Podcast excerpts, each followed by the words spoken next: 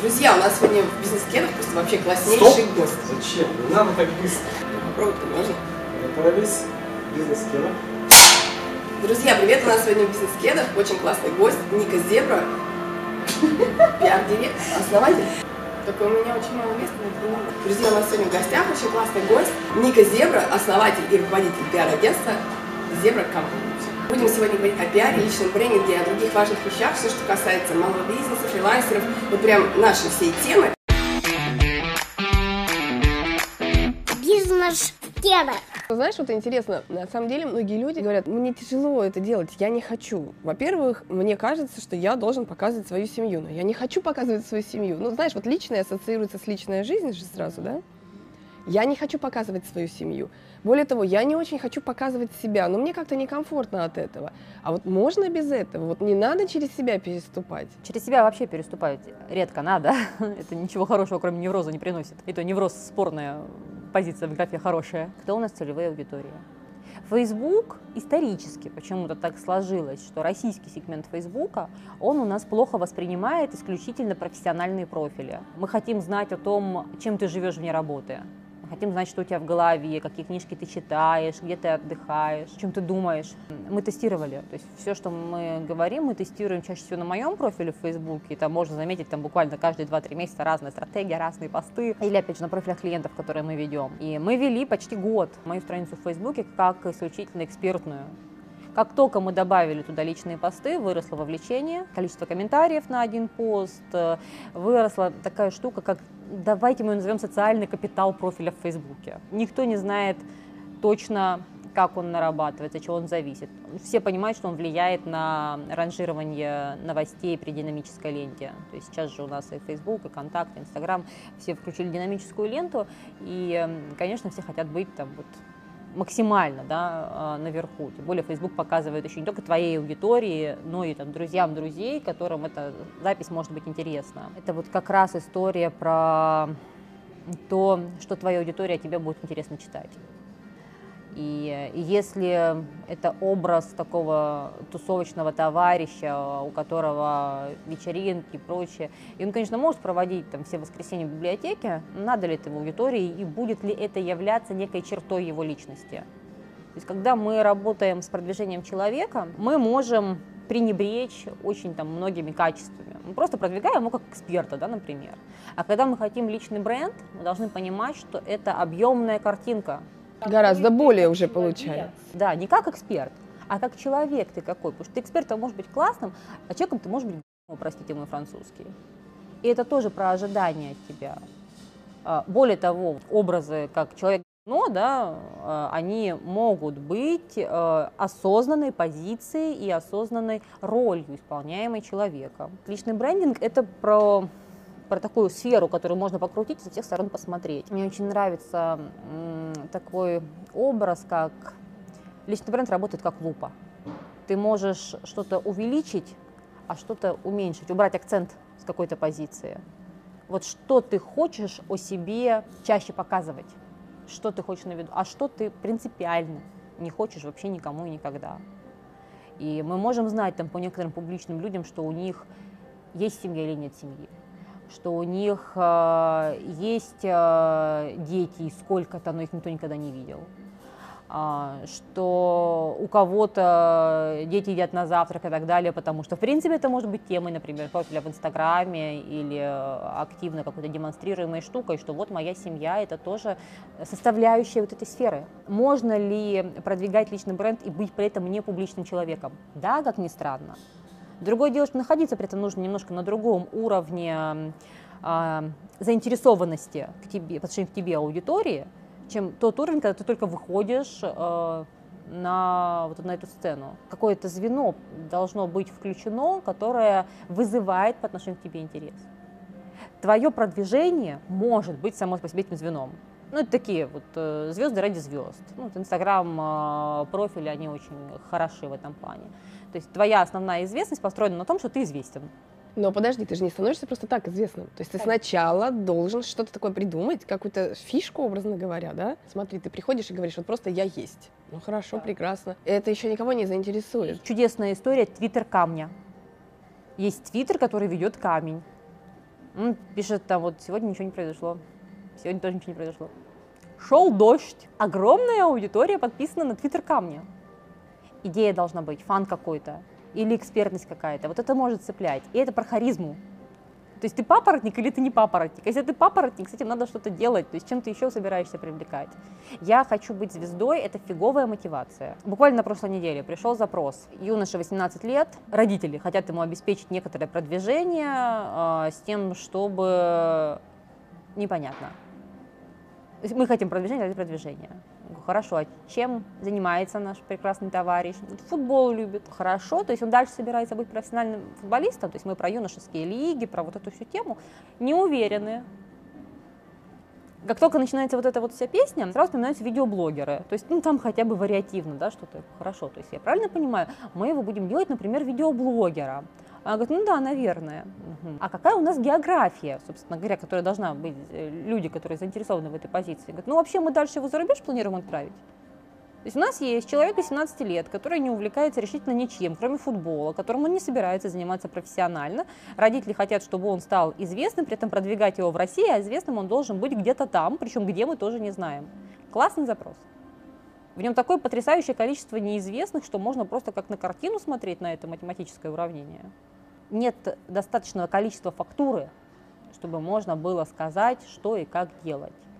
Когда ты не знаешь ни ЦА, ни цель, ни яркой зацепки у тебя нет. История про то, что когда ты не знаешь, куда идти, иди куда угодно. То есть, ну, тебе действительно все равно, ты не заблудишься. Так вот так и тут. И можно что-то выбрать, и можно в это вкладывать деньги, время, силы, получить какой-то результат. Но зачем?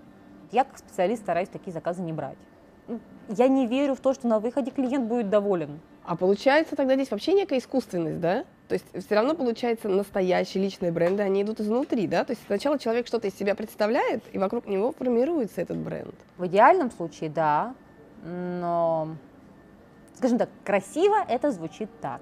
На самом деле, к сожалению, нет, потому что мы не можем списывать э, с счетов вот эту всю искусственную известность когда сейчас ты можешь набрать себе многотысячную аудиторию, имея энную сумму денег. Ведь эта аудитория, она приходит к тебе не сама по себе, то есть у тебя ведь есть инструменты привлечения к себе внимания аудитории. Та самая реклама. Вот что-то из себя представлять с точки зрения какого-то бэкграунда и результатов не обязательно. Ты можешь быть просто красивой девушкой, которая выкладывает свои интересные фотографии и ты будешь иметь определенную аудиторию, и э, ты будешь иметь определенные ассоциации. И если ты это будешь делать достаточно долго, потихонечку вылезешь там на лайфстайл издания, у тебя будут брать интервью, ты запустишь какие-то образовательные проекты, два-три годика вот такой веселой работы, можно будет говорить о том, что формируется некоторый личный бренд. Два-три годика? Цель, она определяет средства, и вопрос интенсивности использования инструментов может помочь нам определить сроки. Если задача, ну так, донести до своей э, целевой аудитории, что ты э, крутой специалист в области, например, таргетированной рекламы, например, ВКонтакте, с классными кейсами, специализируешься ты, значит, на ивентах. Ну, в смысле, сбор людей, да, на какие-то ивенты. Это небольшая целевая аудитория здесь можно справиться и меньше, чем за год, а тебе будут знать, тебе будут приходить, если ты будешь в состоянии выдерживать тот самый заявленный уровень качества работ, э, у тебя будут дополнительные рекомендации, ты будешь известен в тусовке, тебя будут вот так вот передавать по кругу, а так как э, генерация трафика, продвижения ивентов это очень такая, а, маржинальная история, б, она долгая, ты будешь загружен проектами на ближайшие пару лет. Вот просто в любой точке ноль, да, на пару лет ты уже расписан. Если твоя целевая аудитория не такая локальная, да, то о каком годе мы можем говорить? Ну вот смотри, вот пример, допустим, да. Я делаю, значит, эко-косметику, и там мыло ручной работы, знаешь, вот оно такое все экологичное, экологичное. Да, но совершенно-совершенно без УТП. Но оно э, э, очень... Ну, на рынке много этого. Да? Я не одна. Да? Мне года хватит, что мне делать, нужен ли мне личный бренд. Но ну, мое-то мыло лучшее, я-то знаю. Давайте, во-первых, с маркетингом разберемся, с привлечением, с продажами. Личный бренд не выстраивает к тебе там вот огромное количество продаж. То есть личный бренд – это итог. Просто всем вот мнится, как вот ты сейчас находишься в точке А, как быстренько попасть в точку Б, в которой ты звезда. Здесь проблема в быстренько, в звезда И вообще, какие у нас потенциальные-то эти данные для звезды? Но вообще, слушай, проблема быстренько. А, быстренько, дешево еще, да. Так вообще, нет, без вложений. То есть я здесь готова вкладываться. Когда ты вкладываешь свое время, это уже вложение, стоимость часа твоего времени. То есть я не могу думать, что это без вложений. Никогда не бывает без вложений. Ты садишься, открываешь свой сайт, открываешь админочку какого-нибудь WordPress, и тебе нужно нагнать там 4 текста по 5000 знаков. И ты вот время, которое на это потратишь, а, оно ведь тебе тоже чего-то стоит. Ты это время могла заниматься э, какими-то вещами, которые приносят тебе прямые деньги. Или ты могла провести с семьей. Сколько стоит час твоего времени? Для людей из бизнеса этот вопрос понятен и четок. А для людей из малого бизнеса, микро-микробизнеса, самозанятости, зачастую это вопрос, который ставит в тупик. Он такой, а, а что, мое время сколько это стоит? Вообще-то да. И жизнь у нас такая конечная штука. То есть у тебя есть время и желание погружаться в эту тему, можешь делать все сам. Иногда проще заплатить. И ты получишь, ты по сути покупаешь время, свое время, время своей жизни. Во сколько ты оцениваешь стоимость часа своей жизни. И здесь то же самое. Поэтому вот эти истории про эко-косметику, всякие десерты на дому и прочее. Ну, это как пример товара, во-первых, а не услуги. А во-вторых, очень... Ну, Слушай, ну вот много. на вскидку, да, чтобы сделать человека звездой, просто конкретных цифрах. Вот приходит такой запрос, человек говорит, я хочу быть, например, в Петербурге лучшим там производителем, не знаю, домашнего трюфеля, да. Говорит, ограничений больше никаких нет. Это тысяч на 400 запрос рублей. В большинстве случаев эта цифра, даже если туда ноль убрать, они такие, ого. И как бы потом человек тоже такой говорит, хорошо, ладно, 400. Так думает, а что я продам? А что я за это получу? А цель какая? Считаться как бы лучшим, да, соответственно, иметь такие отзывы, вот эту репутацию, публикации в изданиях, которые специализируются на этом, классные отзывы критика, вот это все сделаем. говорю, да, а клиенты-то что будут? Да без понятия я. То есть какой у нас задачи, какой мы оперируем. Если задача изначально «я хочу продавать 100 коробочек своих трюфелей, тра-ля-ля-ля», подсчет другой будет. Ты смотришь на него и говоришь, хорошо, а сколько тебе сейчас стоит денег привлечь там одного клиента? Не знаю. Ты говоришь, хорошо, а сколько денег ты готов вложить в эту историю? То есть есть себестоимость коробочки, плюс эти рекламные расходы, плюс твоя наценочка, получается стоимость коробочки. Если вот так вот мы не мыслим, считаем от противного. Есть стоимость коробочки, с которой мы отнимаем себе стоимость, получаем, например, там, не знаю, 500 рублей, из которых мы можем что-то себе оставить, что-то в рекламу вложить. Как оставить себе 500 рублей и при этом генерировать людей, я не знаю. Как бы, ну, это, опять же, про волшебные таблетки, некоторое везение и определенную емкость рынка. Вот ты себе можешь там 10 э, заказов обеспечить без вложения, а масштабироваться ты как будешь? То есть нужно какие-то денежки вкладывать в рекламу, в маркетинг, да, там с упаковочкой поработать, оформлением профиля в Инстаграме. Дальше там вкладываться в то, чтобы тебя читали из этого Инстаграма, чтобы твоя аудитория росла, чтобы тебе блогеры писали. И ты смотришь на все, ты понимаешь, нафига тебе личный броник-то? То есть я вот сейчас уже рассказала стратегию, да, как нужно работать. Заходишь в Инстаграм, работаешь с блогерами, вкладываешься в рекламу, считаешь каждый рубль, который ты вложил в рекламу. Сколько на выходе тебе стоит привлеченный человек – учишься анализировать, почему в одном месте ты заплатил 500 рублей за пост и получил, там, не знаю, плюс 500 человек к себе, а в другом месте ты заплатил за пост 1300 и получил 100 человек к себе в плюс. Изучаешь вот эту всю историю с блогерами, с тем, э, как накручиваются лайки, как накручиваются комментарии, с тем, на кого хорошие отзывы, делаешь некоторые коллаборации, находишь себе партнерочки, тратишь время на переговоры, экономишь на пиарщике. Где тут личный брендинг? Ну хочу, понимаешь, я Понимаю. хочу. Был у нас классный клиент, постоянно его цитирую последние несколько лет, потому что мне сильно кажется, что этот кейс просто вот, наверное, меня больше всего шокировало за всю работу. Человек, человек говорит, у меня бизнес хороший, устойчивый, ну, прям реально хороший, то есть даже не малый. Он говорит, слушайте, ну проблема, я вами не могу объяснить, чем я занимаюсь. Я хочу журнала, чтобы мама знала, что ее сын, он молодец, а не какой-то фигней мается. У нас он прям так и шел, как вот клиент с публикациями для мамы. Целевая аудитория один человек, мама. У него все остальное нормально. То есть вот мы решали эту задачу. Вот это про хочу. Если задача не финансовая, а вот именно брендинг ради собственного эго, это круто, но только нужно отдавать себе изначально отчет в том, ты зачем сюда пришел. И если задача получить признание своим заслугам, да, сделать их публичными, это нормальная задача. Это не вопрос, а, какой ты тщеславный, Сейчас вот у нас э, прям, ну я не могу сказать, что это волна, но это прям растущее количество запросов от людей, которых бизнесу сейчас 10-15 лет, а, которые уже достигли определенного успеха, которые стабильны, бизнес обычно уже даже немалый, но просто они все это время были не публичные. Они пахали, и сейчас они готовы, значит, э, они хотят получить заслуженное признание, заслуженные лавры. И вот здесь мы начинаем смотреть, да, как нам сделать публичным этого человека, а кто его целевая аудитория, а что мы ей расскажем, а как нам так красиво войти, потому что, ну, бэкграунд тоже в тот момент классный, как нам так красиво войти, чтобы аудитория прямо посмотрела и сказала, «А, Андрей, ты такой молодец, ты такой классный бизнес создал, я, значит, вашими услугами 8 лет пользуюсь, а оказывается, это вы, Андрей, я хочу вот как бы вот с вами дружить, вы такой классный, я буду читать ваши посты в Инстаграме и лайкать их, я буду смотреть вас в Фейсбуке, я готова вот просто приходить на ваши встречи, публичные выступления, где вы мне будете толкать замечательные истории про моя история успеха и секретный компонент, значит, там вот моего бизнеса. Вот вся вот эта история, она строится уже изначально на бэкграунде. И это про эго. Ему ничего не надо финансово, он никак не собирается монетизировать. Реклама не модно, а личный бренд, ну, у всех есть. У моих конкурентов есть. И, и вот, а вот, а получается, а, Шашечки или надо ехать? работать. Шашечки или Да. ехать? Надо работать, причем несколько лет. Ну, ну, Иногда не лет, я же говорю, да, то есть, там, вот, ну, если ты СММщик вот с четкой там нишей, нескольких месяцев хватит, реально. Какой у нас вот, объем рынка, да, сколько у нас там целевых аудиторий. У нас есть запрос такие интересные, когда целевая аудитория не как мама, да, у этого товарища, а чуть побольше, человек 10. Но это же тоже не про годы, да, работы, мы же понимаем все это прекрасно. А, это гораздо быстрее делается, ну, там, допустим, месяцев за 4-6. Потому что от первого контакта о тебе что-то там узнали, эти чудесные люди, до устойчивого мнения о тебе тоже время проходит. И даже если мы организуем личные встречи, пришел, ты им рассказал о себе, посмотрели, они тебе сказали, а, мы вам перезвоним, до свидания. И забыли.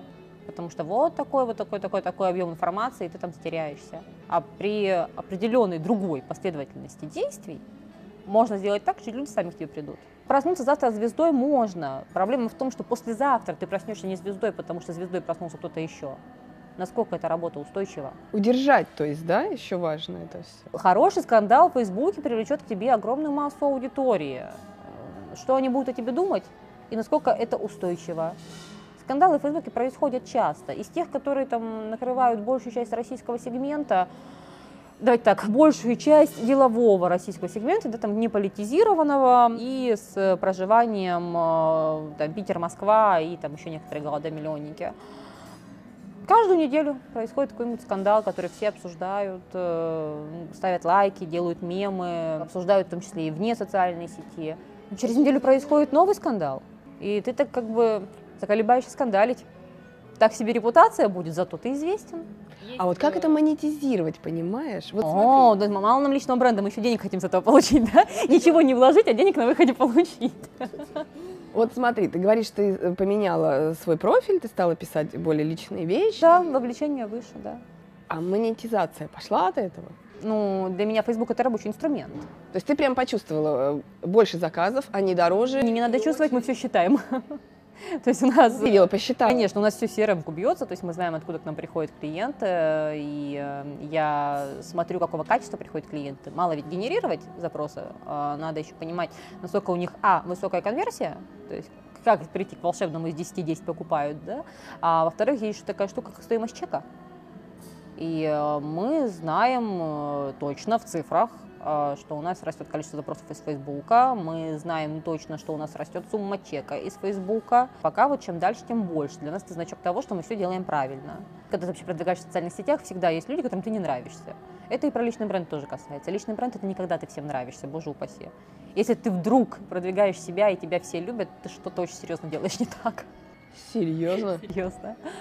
Ну, есть же и человеческие качества, зависть, да, и э, агрессия, и просто количество психопатов на улицах э, перекочевывает в интернет. а, и сопоставимые цифры получаем. Так вот, э, когда ты получаешь тут волну хейтерства и прочее, и э, есть люди, которые такие незакамуфлированные хейтеры, они как бы хотят тебе добра. Они приходят и читают тебе нотации о том, что тебе делать, как тебе лучше, почему ты опять про это, у тебя плохой сайт, сделай вот это. Пишут тебе люди, которые сайты вообще никогда в жизни не создавали, про конверсию понятия не имеют. Мы регулярно получаем, ну вот в последнее время пореже, ну где-то, наверное, раз в два месяца мы получаем эти прекрасные письма в почту от людей, которые нам хотят продать услуги, например, по созданию сайтов или что-нибудь там, вот, по продвижению профиля в Фейсбуке. Приходят мне время от времени желающие, да, продвигать мой профиль в Фейсбуке. Причем Бобу с ним таргетированная реклама, нет, они контент не предлагают. И э, пишут что-нибудь из серии «Я знаю, как сделать э, лучше, я знаю, как увеличить конверсию, я знаю, что вы сейчас неэффективны». В общем-то, это даже какой-то критики не выдерживает, потому что как ты можешь что-то знать, если ты не видишь цифр? То есть что ты знаешь о конверсии, кроме того, что на глаз? Есть адское совершенно количество сайтов, на которые я захожу и понимаю, что мне не нравится, оно ужасно, оно просто, оно фу. Если это клиентский сайт, то я знаю, что там со статистикой. И есть сайты, которые отвратительны, на мой личный взгляд, но высокоэффективны. Особенно, когда там сидит профессиональная команда, которая сидит, экспериментирует. А кнопочки должны быть красными или синими, а шрифт должен быть такой или такой. А может нам вообще все убрать и одну кнопку просто забабахать на экран и все и у них работает. И ты можешь сколь угодно говорить, что это некрасиво, это вкусовщина может быть. Опять же, с чего ты взял, что и представления красивые и некрасивые, они вообще для аудитории конкретно этого человека интересны? Мы что хотим сделать? Сайт, с которым мы будем ходить на выставки или получим какую-нибудь прекрасную премию, или мы хотим получать оттуда клиентов и смотреть на конверсию? Разные цели. Как с рекламными роликами. Есть изначальные ролики, которые создаются для победы в конкурсах. Они вообще ни разу не про продажи, не про имиджевые какие-то штуки. Так и с сайтами. И нужно оценивать э, инструменты по эффективности. Личный бренд тоже про эффективность, популярность про эффективность. Э, ваша страница в Фейсбуке про эффективность. Ваша страница ВКонтакте про эффективность. Ваш личный сайт про эффективность. И когда человек садится и такой говорит, знаете, я уже полгода не могу запустить личный сайт. А почему? И ты сразу понимаешь, что какой-то сейчас будет феерический ответ, потому что нельзя столько времени не запустить личный сайт, если ты хочешь его таки сделать. Он говорит, я не могу вот определиться с дизайном. Да возьми ты уже просто хорошего дизайнера, скажи ему, Дима, сделай красиво. И ничего не исправляй. И запусти как есть. И потом уже можешь, если очень хочешь, играться с кнопочками, но я не рекомендую. Есть клиенты, мы делаем персональные сайты, корпоративные нет, персональные делаем. И э, я всегда уточняю, вы там вот в админке собираетесь потом играться с цветами кнопочек, шрифтами? И для меня всегда очень плохой знак, человек говорит «да». А зачем? Обычно у человека очень много свободного времени, когда он начинает сам лезть в админку и что-то там играть. Если ты принял работу, если она эффективна, если она на сегодняшний день дает тебе хороший результат, не лезь. Случае возьми человека, который тебе начнет все это дело тестировать. Это же не обязательно его там полностью на ставку брать и так далее. Да? Разовые штуки. Как увеличить конверсию? Базовая конверсия вот такая. Хотим вот такую. Что можем предложить? А вот, кстати говоря, вот тоже вопрос очень интересный. Если у тебя что-то работает, то есть не лезь, не трогай, работает и работает. Аккуратненько нужно работать с этим делом. Потому что ты можешь сделать нечто, что будет работать хуже. Поэтому нужно иметь возможность катиться назад. На каком этапе была, был сбой? Может быть, сбой в том, что ты что-то делал не так. Может быть, сбой в том, что ты что-то сделал не вовремя. Так тоже бывает. И это серьезная работа. Есть ли у тебя ресурсы на то, чтобы ее проводить? Это правильная работа, она нужна, всегда можно сделать лучше. Но только ты запусти уже что-нибудь, и потом это улучшай. А вот эта вот рефлексия полгода не могу сделать личный сайт, оплати аккаунт на тильде, и уже к утру он у тебя будет, если очень хочется. Иногда просто это создание личных сайтов или профилей в соцсетях, или там, не знаю, портфолио проектов. Ну, человеку нравится просто создавать личный сайт или создавать портфолио. Он творец. Он не собирается приходить к тогу.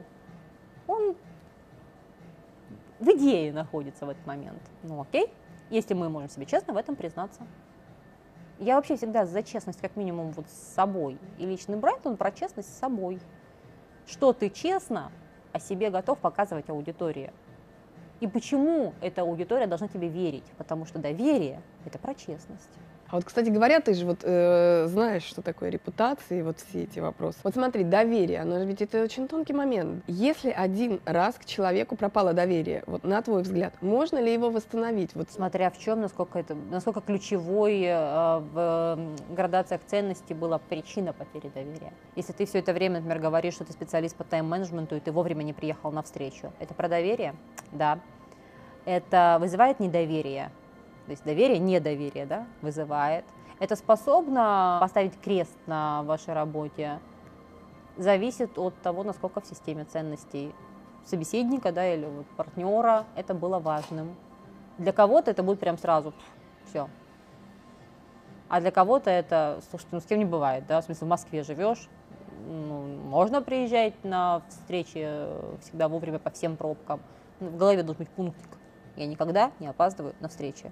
Это тоже про личный брендинг. Это про вот этот вот, про сферу. Я никогда не опаздываю. Я человек слова. Ты заявляешь, и ты выполняешь это, потому что это вызывает ожидания от тебя.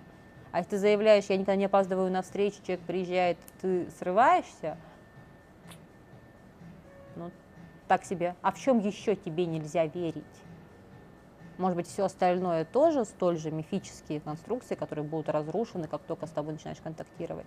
Ведь создать образ мало. Его нужно не разрушить э, при э, уже начавшейся работе. Надеть на себя корону и сказать «я лучший» — это очень легко. Еще быстрее, чем создание сайтов. Ты как потом это будешь подтверждать? Вот для фрилансеров и малого бизнеса это прям актуальнейший вопрос. То есть мы э, постоянно говорим, что называется вот так массово, да, именно о первом шаге, о создании. Но как-то очень мало говорится именно вот об этом втором шаге, о поддержании, да, получается, да? Мне нравится немножко другая система шагов, если мы все-таки о личном брендинге, да. Сначала идет смысловая часть. Вот смыслы. Первое, с чего нужно начинать, когда мы говорим о личном брендинге, это заполнить пробелы в предложении. Я хочу, чтобы кто считали, что я какой и делали что? Я хочу, чтобы организаторы мероприятий в Москве считали, что я наиболее эффективный специалист в области SMM э, по продвижению их мероприятий и покупали мои услуги по стоимости там, от 200 э, тысяч рублей, да, там сейчас балды называю все. Вот это заполнили слова в предложении. Делать штуку лучше письменно и максимально конкретно. Вот когда мы с этими смыслами более-менее разобрались, мы должны смотреть, а что у нас в ресурсах, мы вообще по бэкграунду тянем то, что мы пытаемся заявить, или нам нужно что-то еще доработать, или нам нужно еще кейсов поднабрать, да, или, может быть, не лучший, а оптимальный соотношение цена-качество, да, то есть ты, может быть, там не звезда, ну, ты стоишь подешевле, чем звезда, вечный второй, тоже удобная маркетинговая там, стратегия по продвижению. Или такой же, как все, да, но при этом вот ты никуда не пропадаешь. Другие ожидания там, я самый исполнительный. Знаете, какая вечная беда. Да они куда-то проваливаются все время. Следующее, когда мы с смысловой частью более-менее разобрались, сейчас я очень сильно упрощаю, да, если мы общались там по среднему и крупному бизнесу, я вообще детальнее говорила это. Следующим шагом у нас будет история с упаковкой. Вот это как раз про сайты, портфолио, э, наши страницы в социальных сетях, э, наши вот все вот эти вот красивости, да, аватарочки наших групп, где им там контент, э, о себе какая-то часть, то есть такая лифтовая презентация. Вот встретился ты, значит, со мной как с организатором события на каком-нибудь мероприятии. Вот ты подошел, поздоровался, я тебе кивнула. Ты мне что дальше говоришь? Кроме того, что пытаешься свою визитку мне отдать, у меня визитки-то до дома даже не дожидаются. Вот лифтовая презентация, упаковал себя, да, ассоциирующая с чем-то. И вот уже третий шаг – это продвижение. И вот в продвижении уже зашита история инструментальная. Продвигаемся, да, и подтверждаем. И вот только потом у нас где-то вот здесь вот стоит финалочка с личным брендингом. Просто если мы говорим, что у нас первый шаг продвижения, это частая ошибка. Ты как перепрыгнул на третий шаг, если ты еще пока не понимаешь, кому ты продвигаешь, что ты им продвигаешь, и оно вообще вот соотносится с ожиданиями, которые эта аудитория выдвигает к специалистам того уровня, той квалификации, того профиля, на который ты претендуешь. А тут нас очень любят все такие, сразу врубил продвижение такой, сейчас, сейчас выстрелит. Вот начинающие инфобизнесмены у нас такая каста людей в дешевых костюмах, 20-летние мальчики рассказывают тебе, как тебе заработать первый миллион. Ну, ну да, как он заработает первый миллион, я понимаю, а вот его ученики, как его будут зарабатывать, не очень. А вот скажи, вот почему даже на каком-то подсознательном уровне это часто не вызывает доверия? Вот почему? Так именно же поэтому есть такая штука, как ресурсное состояние. Насколько то, как ты выглядишь, то, как ты говоришь, то, о чем ты говоришь, соотносится с тем, как, какое ты хочешь получать отражение. То есть мы же все работаем определенным там, образами в своих головах. Да? Вот ты приходишь и говоришь, я, например, э, классный специалист там, по продажам. Есть у целая такая толпа народа, которая значит, обещает научить вас э, ваш бизнес продавать, выстроить там какие-то процессы, настроить вам CRM, такие люди, которые CRM обычно в глаза не видели, вам о CRM бесплатный доступ получили, и вот значит, на этом закончились их э, знания. И вот они приходят и начинают что-то говорить, а ты понимаешь, что глазки бегают, выглядит так себе. А он тебе такой, типа, мы дорогие, значит, там, не знаю, мы там разве что не Газпрому настраивали, да, там что-нибудь, там, вот, не знаю, вчера работали с BMW, вот, значит, там у нас позавчера был там такой-то кейс, вот мы сейчас, значит, идем там на винзаводы, вот мы будем им, классно, и понимаешь, что врет, зараза. Самое смешное, может, не врет. Вот реально он может действительно всем вот этим обладать.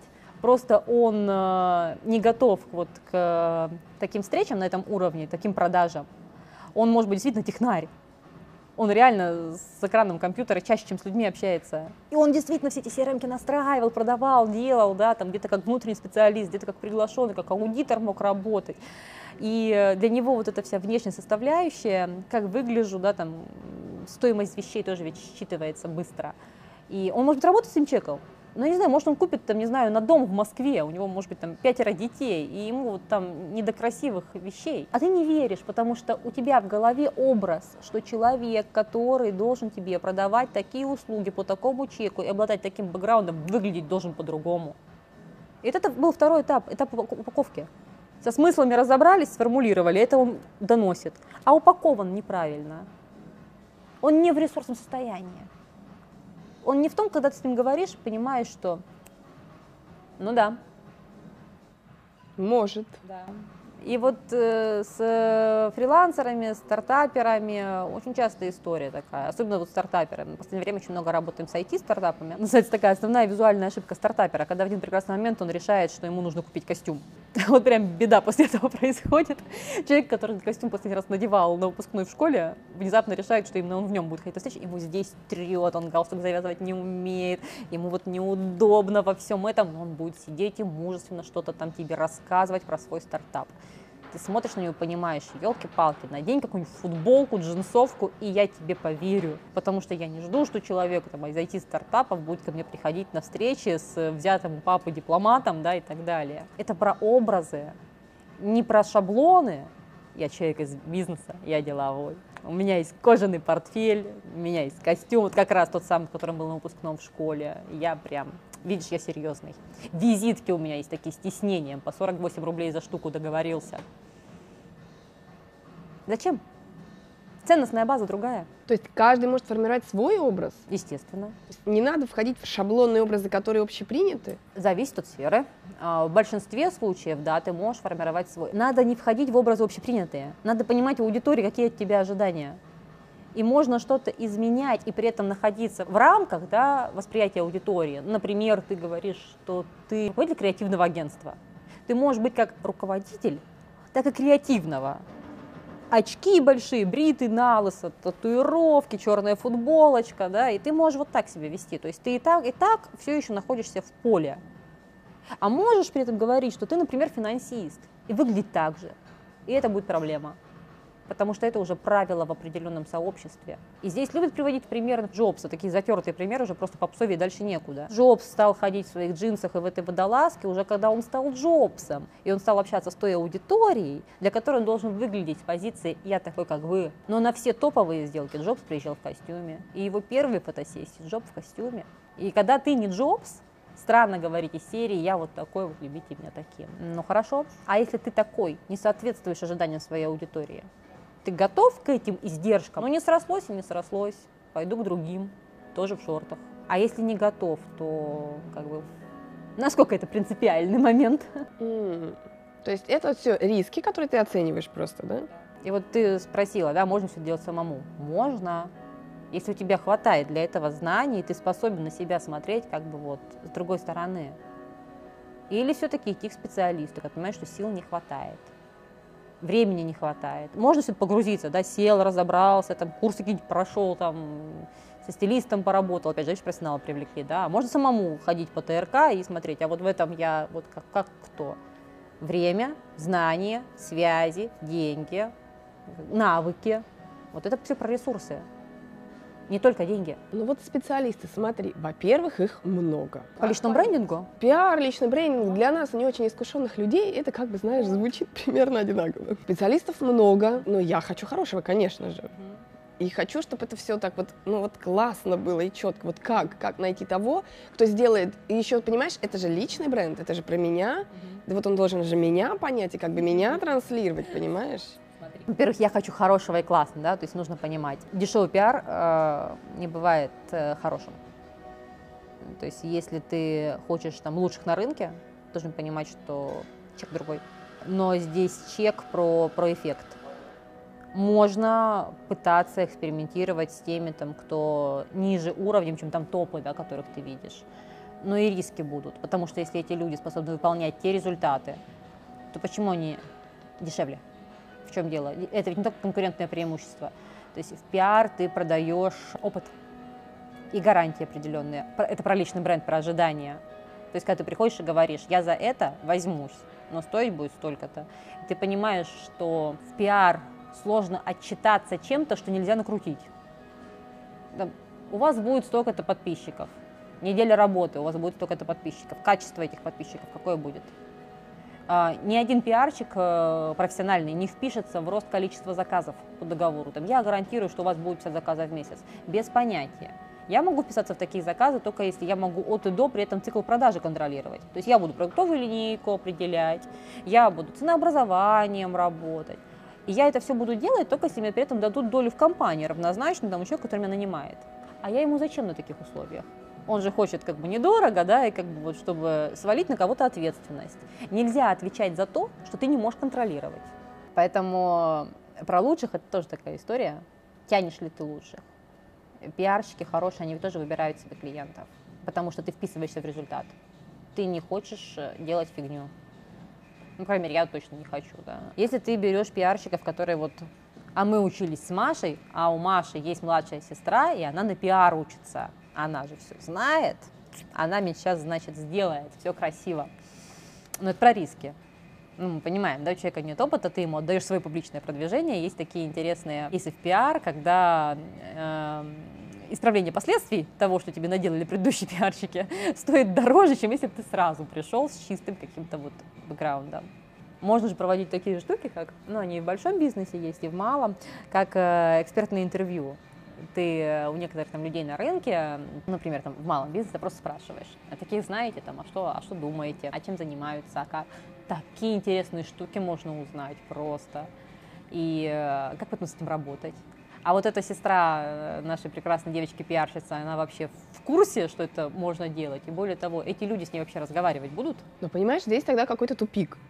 Вроде как бы сам сделать не можешь. Можешь, я же говорю, можешь. Ну, тут это столько сложностей. Да. Ну, Предположим, да. ни времени у меня нет, ни особого желания в это все вникать, да. и фоточки не люблю выбирать. Кому обратиться? Ну, дорогого, ну, наверное, пока рановато, ага. да. А что-то среднее, ну, тут вообще результат не гарантирован. Что делать? Дышайте глубоко желательно, потому что, кажется, как бы рановато мы хотим в продвижении и прочую историю.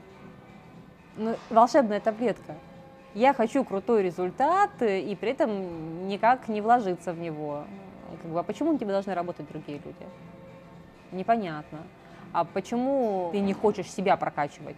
Тоже непонятно.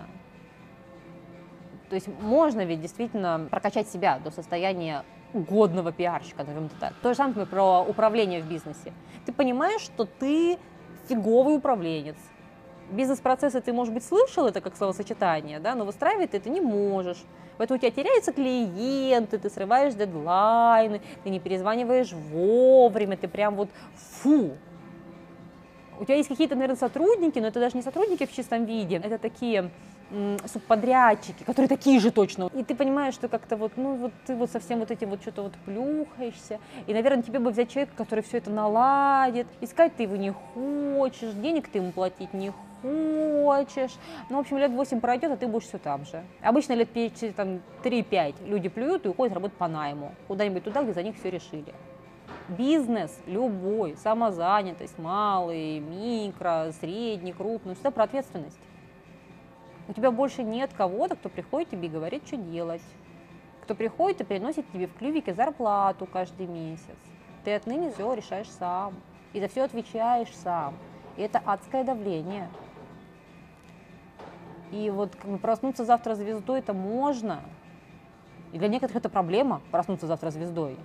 Потому что крышечку-то тоже сносит, бывает, когда ты не готов к этому был. И к тебе приходит вал комментариев, э, вал обратной связи, часто негативной, и вот ты к этому всему был не готов. И э, это тоже там, возможно, стратегия. Кто-то уходит в агрессию, кто-то уходит в игнор, просто закрывает Facebook и прячется, как страус, там несколько дней. Что с этим делать? Здесь тоже не может быть каких-то универсальных историй. Как я уже говорю, можно себя, конечно, тешить тем, что каждую неделю здесь разные скандалы, и поэтому не ты первый, не ты последний. Но и попадать в ловушку, это тоже все пиар, и э, они забудут причину, но будут помнить меня. Ну, это самоуспокоение, но так не работает. Твоя целевая аудитория все равно все запомнит запомнит. Массовый Facebook, да, они как бы, ты для них не составляешь какого-то интереса. А вот тебе кому-то интересен, и кто твоя ЦА, и с кем ты работал, касался, и вот на середине вот этих касаний, когда ты уже там они представляют, что ты существуешь, но они еще там у тебя ничего не купили и находились на пути к этому. Вот они запомнят, и это может тебе сразу их срезать. Поэтому а, те же себя иллюзии, что это все пройдет без последствий, не стоит. А, прятаться не стоит. Надо ли отвечать? Однозначно не скажу, именно потому что ситуации бывают разные. То есть есть то, где надо молчать, есть то, где лучше комментировать. Если все-таки универсальными рецептами юмор, юмор спасет всех. Уходишь в юмор, больше всего шансов погасить волну. Если у тебя хорошее чувство юмора. Потому что если ты папоротник, то как бы вот юмор папоротников большинству недоступен тоже вот этот вот рецепт э, всех недовольных в бан тоже нельзя так, да? Спорно. Я баню, как бы, без иллюзий. Ну, я баню за такие штуки, как бы, ну, как переход на личности, неважно, там, как бы, с агрессией ко мне, или массово человек агрессирует просто у меня на подписчиков. Я смотрю и не понимаю, ты мне здесь вообще зачем? Ну, как бы, ты вот такой весь э, токсичный, тут вот гадишь, я тебя зачем тут держу, какую ценность ты меня составляешь. Если никакой, то до свидания сразу. А, бан э, часто считывается как слабость. Поэтому банить всех, вот, кто тебе не нравится, просто у тебя был такой вот кристально чистенький розовый зефирный э, профиль, неважно, в какой социальной сети мы говорим. А зачем? То есть что, что ты хочешь? Если ты девочка там фитоняша, можно, все равно тебя будут читать. А если ты, например, э, говоришь, что ты эксперт в какой-то области, и комментарии по негативу тебе идут от людей, которые тебе говорят, что, чувак, ты здесь не прав, и ты их банишь, банишь, банишь, банишь, ты еще должен смотреть, кого ты при этом банишь. А то, может быть, ты как раз э, уничтожаешь себе э, вот тех самых и лидеров мнений, да, и так далее. И, может быть, дело не в них, что они такие плохие, приходят, тебе говорят, значит, что ты недостаточно квалифицирован для подобных умозаключений. А может быть, дело в тебе, может, ты правда недостаточно квалифицирован. И ты себе срезаешь их, и, по сути, блокируешь развитие на следующую пятилетку. То есть, ну, разбанишь ты их года через два, когда тебе дойдет, что это за люди у тебя в бане сидят.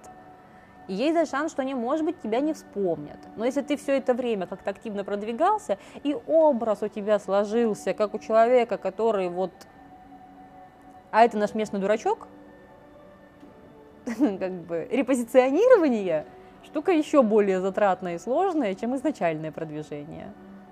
Потому что, в общем-то, позиция «я тут местный дурачок от маркетинга» — это тоже позиция и тоже, в общем-то, некое позиционирование, которое человек не очень осознанно, но очень упорно двигал там пару лет. И весь рынок просто смотрит на него и ржет а теперь он хочет считаться там высококвалифицированным специалистом, и, может, если он поднабрался опыта и так далее. Но это обычно не вот так происходит. Это обычно вот человек понимает, что он куда-то не туда идет, и нам нужно куда-то отмотаться на какую-то точку и свернуть. Иногда вот прям вот кардинально свернуть. сложная история.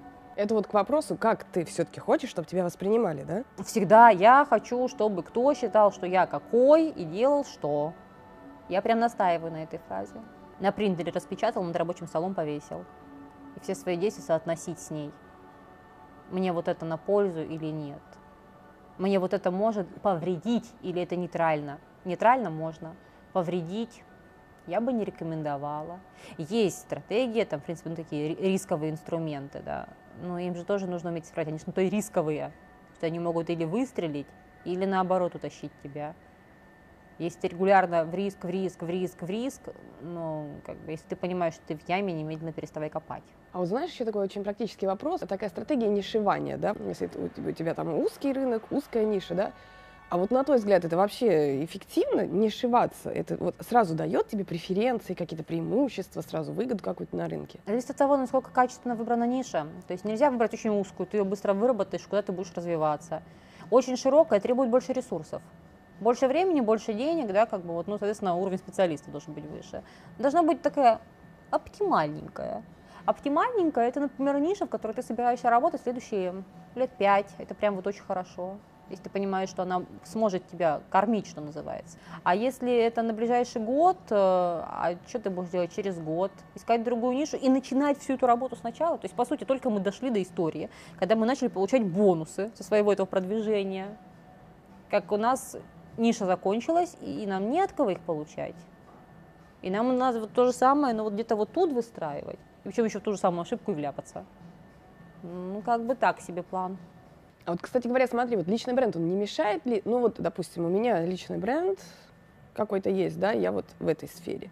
И я понимаю, что я хочу еще и в этой, да. Вот у меня одна есть компания, я хочу вторую компанию, и она из совершенно другой области. Ну вот, к примеру, допустим, у меня есть ресторан, и вторую компанию я хочу, ну, поставка оборудования там для ресторанов, кафе и так далее. Вот если для ресторанов кафе, то это еще как-то вяжется. Еще как-то вяжется. А вот, например, если это автосервисы, э, сеть, это уже не вяжется. Нет такой истории, как вот тут у меня один бренд, а тут у меня другой бренд. Вот, Ты человек один. Вот, понимаешь, это не мешает ли выстроенный личный бренд, не мешает ли развивать другие бизнесы? Он не держит ли он тебя вот здесь уже? От позиционирования зависит. То есть если ты изначально выбрал позиционирование, я ресторатор, и при этом у тебя там есть, не знаю, там сеть заправок, насколько это твой бизнес публичный? Если ты хочешь, чтобы он и то, и то было публичным, и до этого ты делал только то, что ты ресторатор, э, просто зачем? Потому что если у тебя есть ресторан, у тебя есть заправки, там сеть магазинов, э, что-нибудь там, там сетка быстрого питания, вот это все можно вместе начать двигать. И те, кто считали, что ты только ресторатор, ты теперь такой ребята, оказывается вообще серьезный бизнесмен, у меня там, значит, четыре сетки в разных областях, и я, значит, вот не ресторатор, а предприниматель. У нас так вот чуть-чуть повернулась, да, другой стороной вся эта радость. А вот для этих я ресторатор, а для этих я вот это, еще иногда там кулинарные бои устраиваю. Цель какая у всего вот этого? Она очень такая размазанная. Ну, например, есть у нас стилист и певец Сережа Зверев. А, и казалось бы, да, он стилист и певец. Ну, только он сначала стал стилистом, потом запел. И для него вот это скорее инструмент пиар-продвижения в том числе там за счет и бренда Аллы Пугачевой со всеми этими песнями. Не было такого, что мы тут двигаем стилист, а тут певец, а чего-нибудь выстрелит, ух ты, я стилист и певец. Позиционирование какое? Ресторатор, предприниматель, рисковый э, предприниматель, э, инвестор в разных областях. То есть мы должны выбрать такую удачную точку, из которой нам вот это все видно. То есть можно себе представить э, человеком, у которого ну, то шоры вот такие вот, как вот есть вот у, у лошадей. И вот ты можешь видеть только ограниченное пространство. Вот с какого угла тебе нужно на все это смотреть, чтобы ты видел все. Если такого угла нет, так может быть и не стоит как бы вот опять про фантазии. Просто смотри, ты можешь оставаться ресторатором и дальше строить этот бренд, но у тебя еще может быть 15 совершенно других э, профилей компаний, и ты... Если ты там не публичный, да бога ради не знаю, Светлаков, Comedy Club, он кто? Он э, участник там комедий, да, вот этих всех, герой рекламы, он э, режиссер, он актер, владелец, уж не знаю, что в процентах, но сеть пиццерии. Я уверена, что там еще что-нибудь интересное есть. Он себя как кто позиционирует? Я актер. И поэтому то, что у него там есть сетка быстрого питания, а, он участвует в ее рекламе. Это где-то местами просто в интервью проходит. Я уверена, что большая часть э, людей, кто является клиентами э, вот этих пиццерий, они считают, что владелец пиццерии просто заплатил Светлакову за участие на этих баннерах и все. Он актер, у него есть разные вот эти ипостаси, он себя пробует, там, как режиссер, как продюсер, в рекламе снимается, тоже же актер. Какая у нас генеральная линия? Шоры, да? Вот в эти шоры у нас пиццерии не помещаются. Для него это побочная история с инвестированием денег, попытка как-то их сохранить и приумножить. Вот знаешь, здесь как раз вот то, о чем ты говорила, это очень интересный момент. То есть, получается, личный бренд это все равно не про вот какой-то есть, будь собой и показывай. Это вот как ты Лупа. говорила. Что хотим, то показываем. Лупа. Ну, не что хотим, у нас есть все. Нам нужно понять, что мы хотим показать, а что мы хотим, вот, значит, скрыть. А иногда есть что-то, что мы хотим вот вообще скрыть, и что больше никто не видел. Но риск того, что это вылезет, все равно есть. Он может сводиться совсем минимуму, но он есть. Черный пиар, да, это обычно принято считать, что черный пиар это когда ложь и прям провокации. Но очень часто черный пиар это вытаскивание на свет Божий того, что другой объект хотел скрыть. Это тоже черный пиар. Там, качество услуг можешь показать, что оно фиговое, аргументированно кейсы разобрать и показать, что они накрученные. Казалось бы, а, это все черный пиар. Ну, По своей роли, да, но ведь не грамма лжи, а иногда и просто трактовка тех же фактов, но с другой позиции. Поэтому вот видишь, когда мы говорим о том, что пиаром может заниматься там, практически кто угодно, ну, в принципе, да, просто с разным процентом успеха. А заниматься может кто угодно. И еще вот знаешь, э, очень важный такой момент вот от тебя как от профессионала.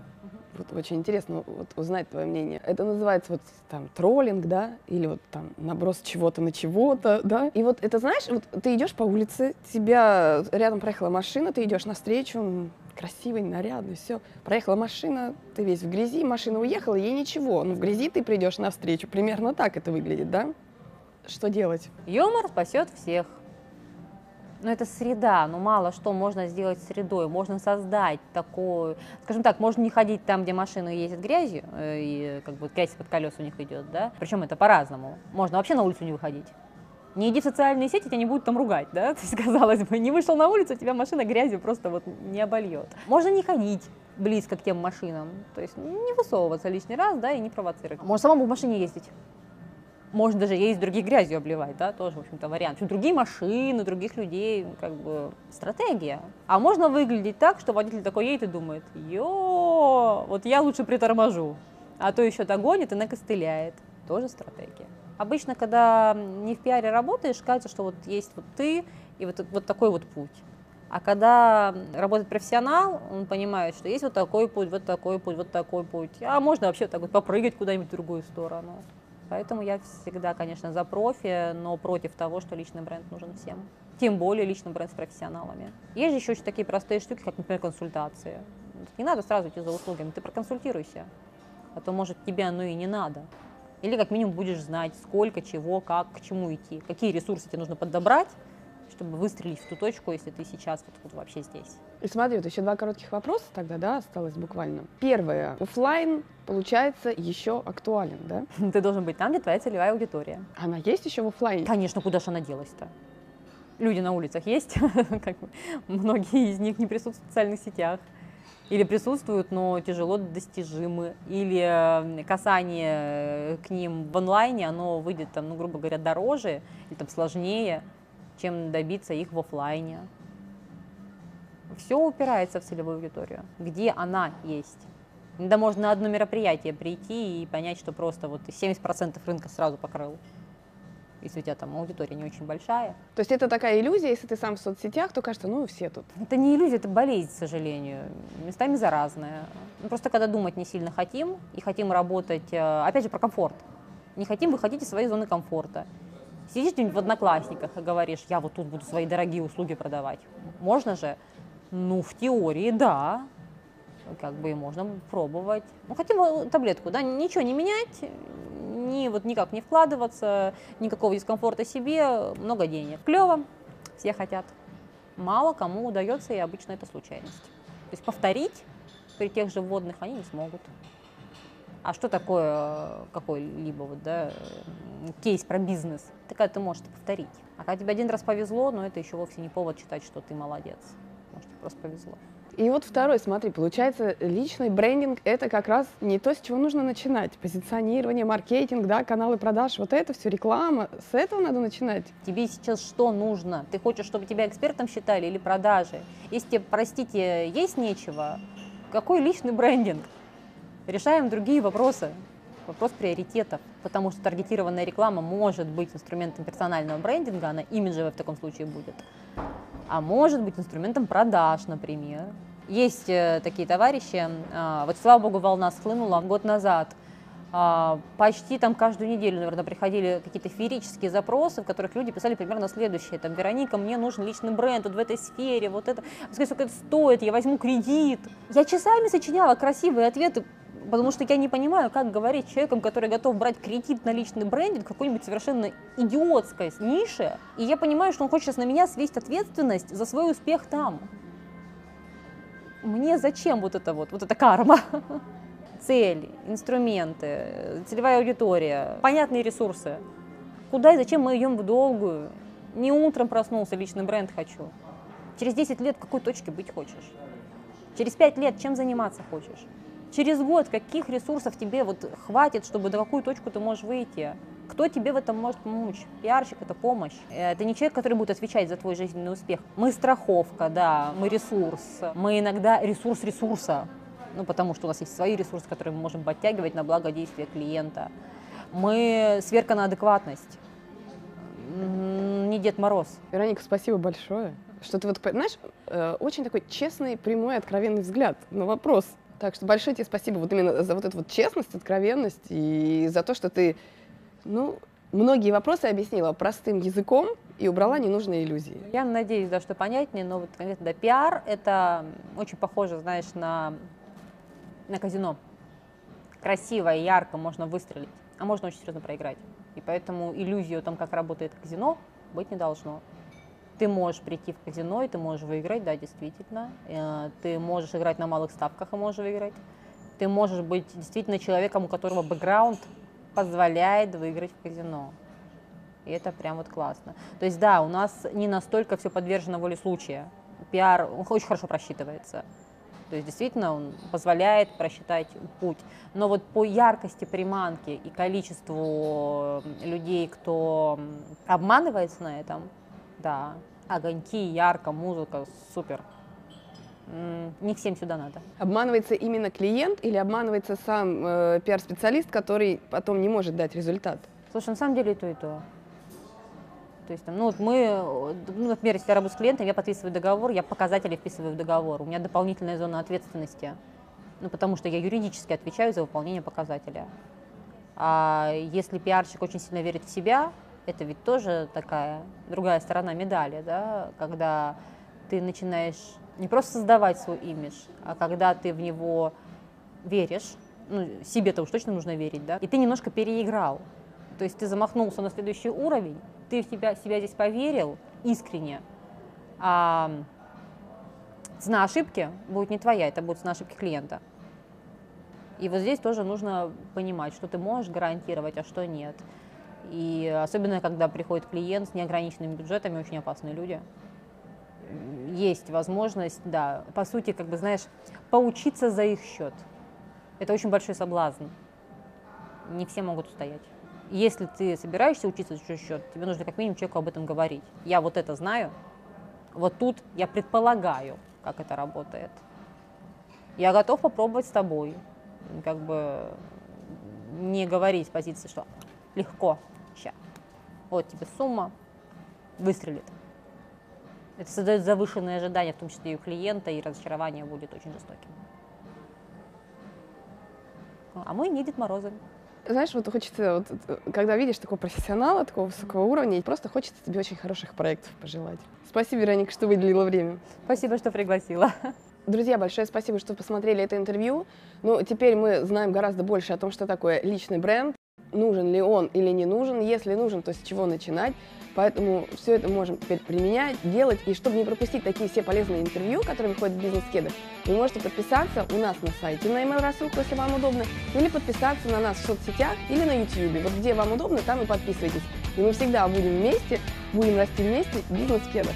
Большое спасибо ресторану «Набережная» на Аптекарской набережной 20. Классное место. Если вы познакомились с человеком на мероприятии, обменялись визитками, но потом никаким образом не проявились, вот как раз-таки это может вызвать вопрос. То есть для чего вы знакомились, зачем отдали визитку? Ну, вроде как просто так, да, пришли на мероприятие, потому что это нужно. А если вы все-таки, да, рассчитываете с человеком поддерживать отношения, то хорошо бы написать какое-то письмо.